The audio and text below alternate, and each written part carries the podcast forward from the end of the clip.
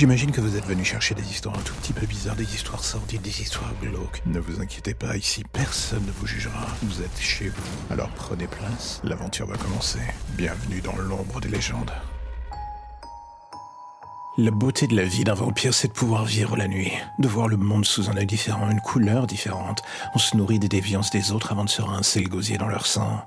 Mais entre ces phases, il y a ces petits moments, ces petits moments qu'on prend pour euh, tenter de profiter de la vie nocturne, de profiter de la vie, de se dire qu'un court instant, on peut juste la couler douce. À vrai dire, ça va de pair avec l'immortalité d'une certaine manière.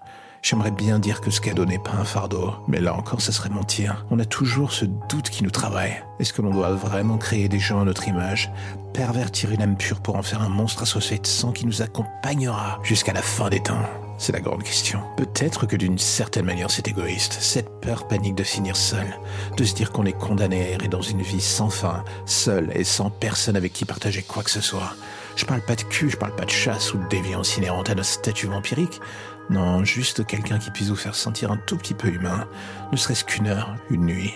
J'avoue, ça me manque d'une certaine manière. Je voudrais pouvoir retrouver cette insouciance, ce moment où rien n'a d'important justement, et que tout semble incroyable, presque pur. L'immortalité vous rend blasé, puis rien ne compte. Vous avez la vie devant vous pour ne rien faire si vous le désirez. Alors bon, à quoi bon justement? Une vie entière à contempler le monde qui s'écroule tout en buvant, en baisant et en tuant.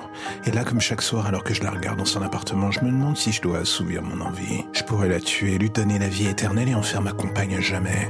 Je pourrais tant de choses en fait. Mais est-ce que je lui ferai un vrai cadeau? D'une certaine manière au final. C'est peut-être elle qui me fait ce cadeau en me poussant chaque soir à redevenir un peu humain au milieu des pulsions de mort qui sont les miennes. Je vis par procuration. Et faut être honnête. Pour une fois, ça me va plutôt bien. À vrai dire, j'ai l'éternité devant moi. Je peux bien prendre quelques années de plus avant de décider si je la tuerai ou non.